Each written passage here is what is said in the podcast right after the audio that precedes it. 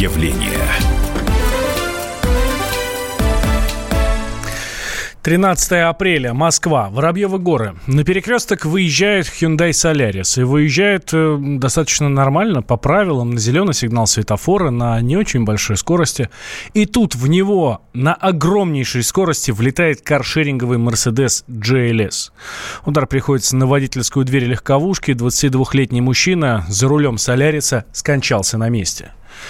Водитель Мерина 19-летний Егор Леченков, внук экс-директора АвтоВАЗа. Но машина взята на прокат не на его имя, а на, некоторую, на некую Людмилу Кнутову, москвичка, 24 года. Следствие нашло ее достаточно быстро, она, кстати, не скрывалась. Она вообще была не в курсе того, что происходит. Она была не в курсе, что кто-то взял машину в аренду по ее документам. Она вообще в этой компании никогда раньше не регистрировалась. Парадокс.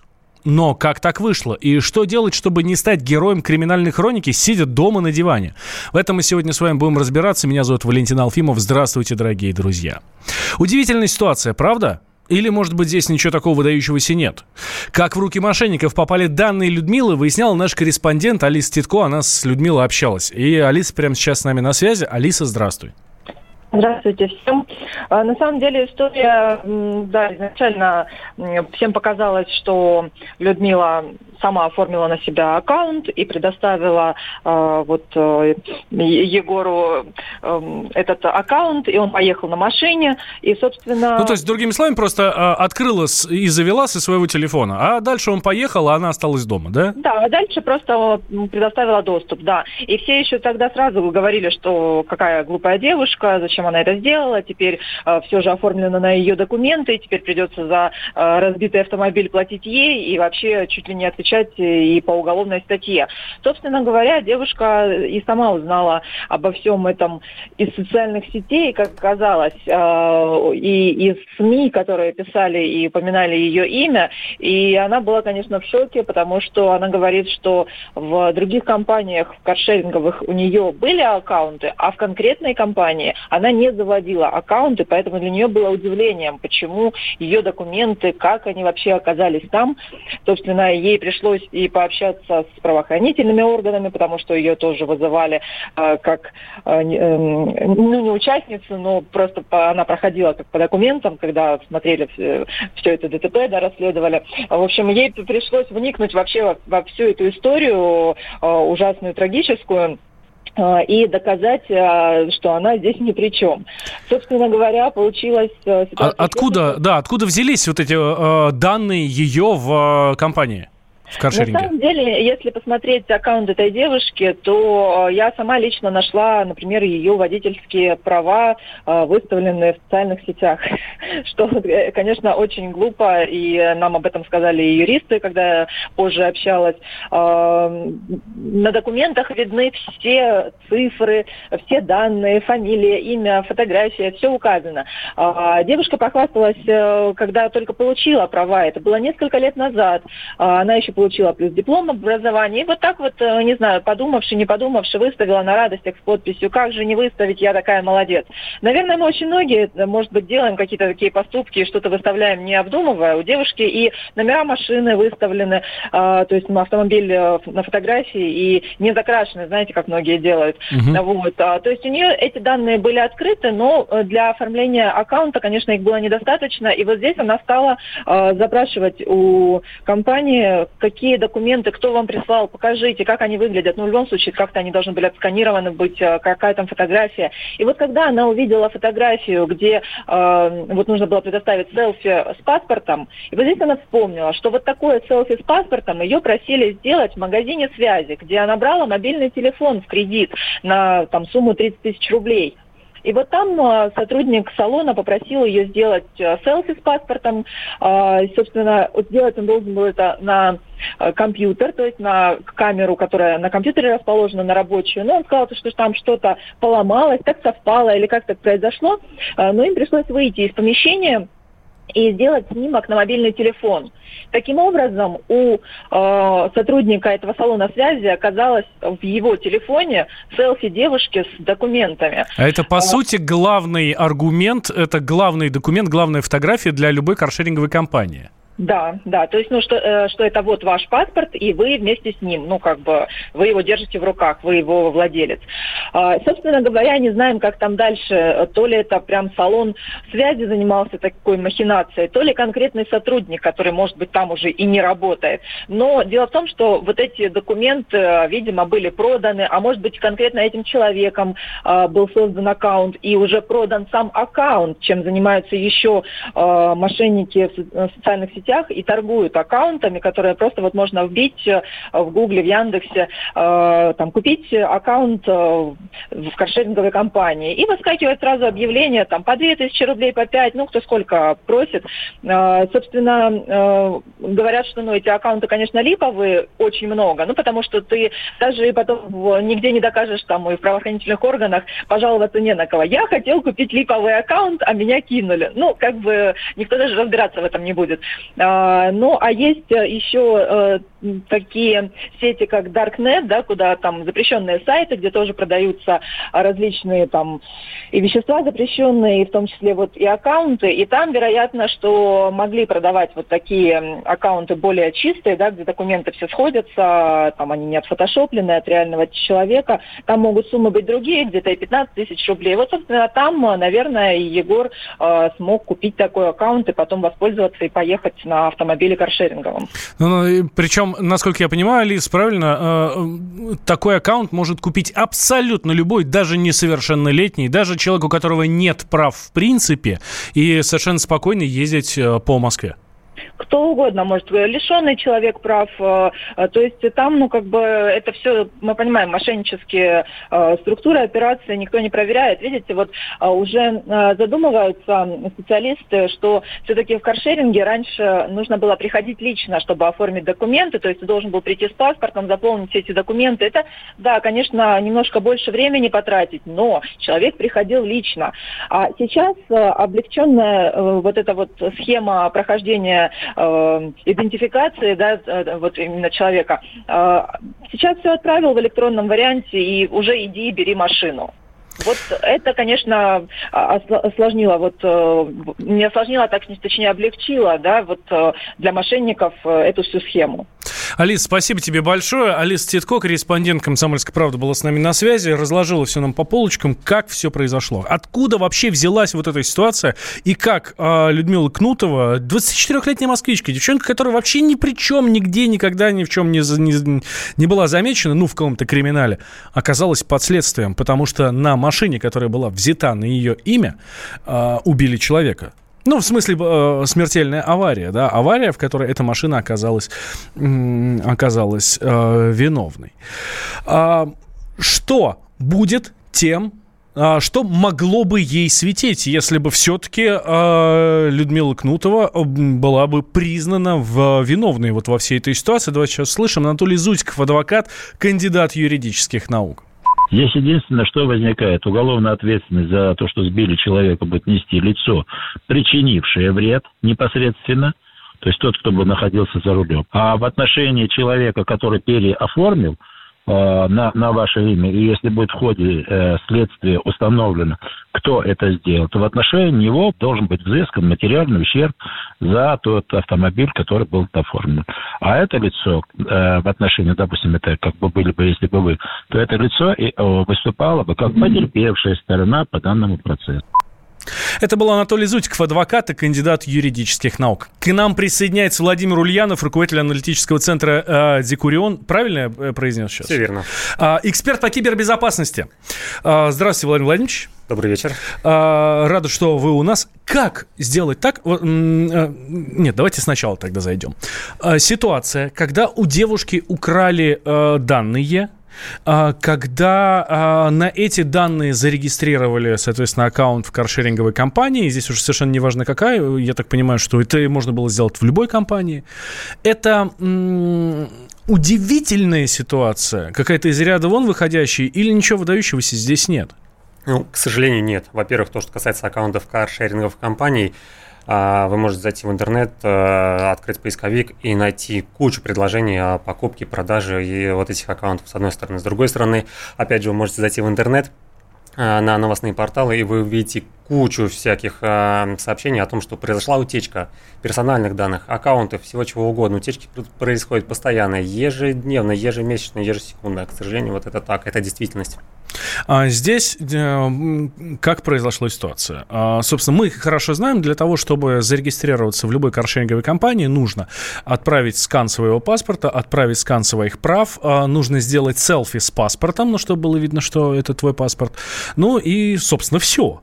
Девушка фото- э, свои права как-то выложила в социальных сетях у себя, когда получила их и просто очень сильно радовалась. А селфи с паспортом сделала, в, когда покупала телефон. Это было необходимое условие при покупке телефона, потому что она брала его в кредит. Где была ошибка здесь? Собственно, ошибки нет. И видите, а, даже каршеринговые компании, они постарались ну, максимально затруднить вот эту схему.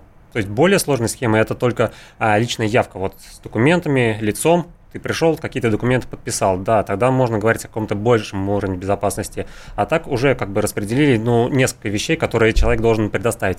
И мы предполагаем, что а, они не должны одновременно оказаться в руках злоумышленников. Но, как показывает практика, они оказываются. Все получается наоборот. Сейчас сделаем небольшой перерыв. Э, Владимир Ульянов, руководитель аналитического центра Зикурион, у нас в студии. Никуда не переключайтесь, друзья. Портрет явления. Ведущие на радио «Комсомольская правда» сдержанные и невозмутимые. Но из любого правила есть исключение. Дай по морде мне. Встань и дай. Хочешь Чё, стекло хочешь? такое? Давай. Вот Вот он, не говно в эфир кидаешь. Я- Ты несешь какую-то хрень. Мы расстреляем его из водяных пистолетов мочой. Самый горячий парень радиостанции в прямом эфире. Исключение из правил с Максимом Шевченко. Слушайте по вторникам с 8 вечера по московскому времени.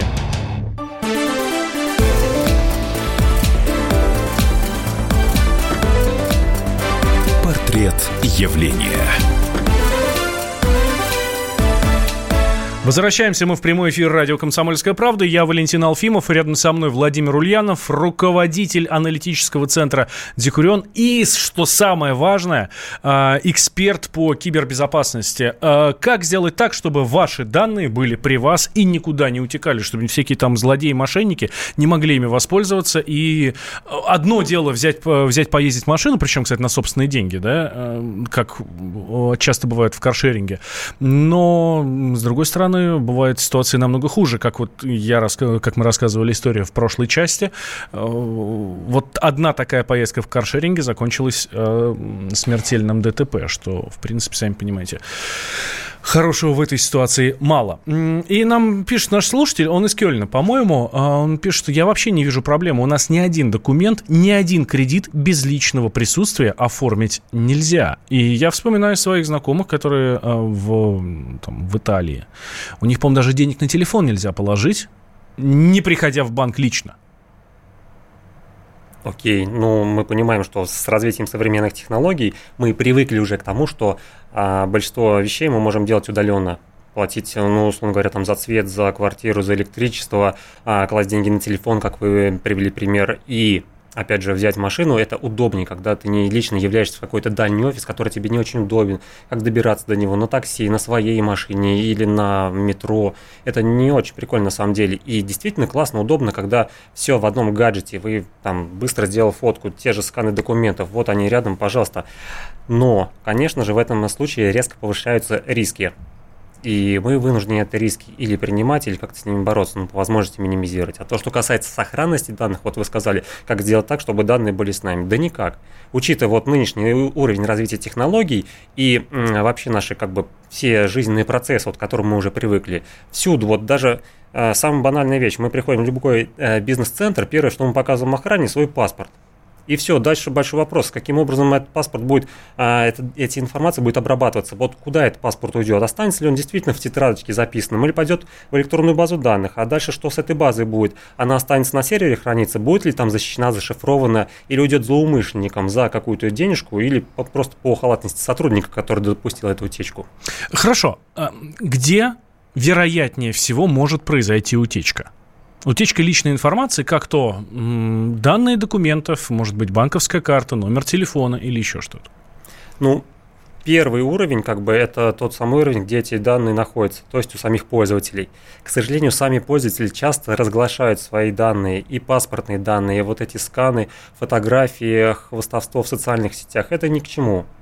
Если там человек выкладывает билеты в какой-то далекий а, уголок мира на две недели, а тут же мошенник смотрит его открытый профиль и понимает, что да, я знаю, где живет этот человек, я могу прийти к нему домой, и две недели никто не побеспокоит. За, конечно, за две недели там можно любые замки вскрыть, самые даже хитроумные. Поэтому первый уровень безопасности – это сам пользователь. Сам человек должен понимать, что есть такая информация, которая не стоит делиться со всеми а, в мире. А фактически все, что мы выкладываем в интернет, это уже нам не принадлежит. И даже если есть какие-то в социальных сетях настройки приватности, безопасности, мы предполагаем, что мы делимся только с друзьями. Но опять же у нас в друзьях, наверное, не 25 человек, с которыми мы реально общаемся, там каждый вечер за руку здороваемся, а 250 человек, которых мы, ну, кого-то даже не знаем лично. Это совершенно нормальный кейс.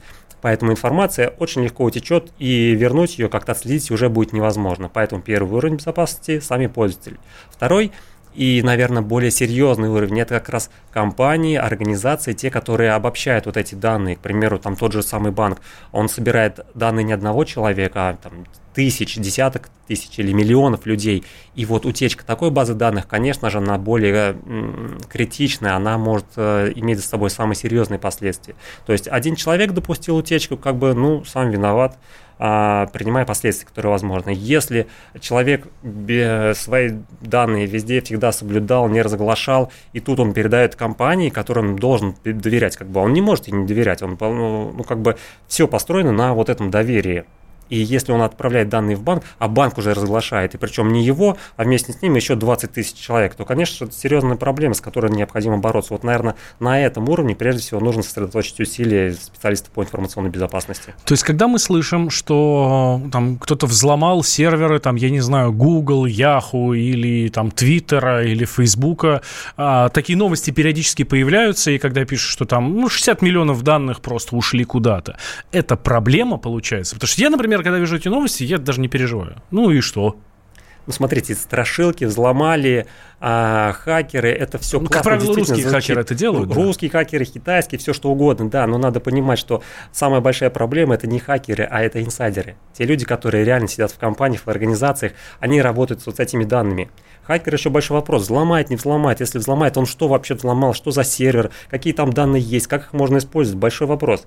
А люди, которые реально приходят каждый день за свои рабочие места, а, за компьютер, открывают вот эту гигантскую базу данных, и фактически их задача сводится к тому, что им нужно просто вынести эти данные, а учитывая современный уровень развития технологий, это и э, различные мессенджеры, и быстрые интернет-каналы, и миниатюрные флешки, в USB-порт засунул, все, через буквально две минуты у тебя огромная база данных, вот, пожалуйста, э, используй не хочу.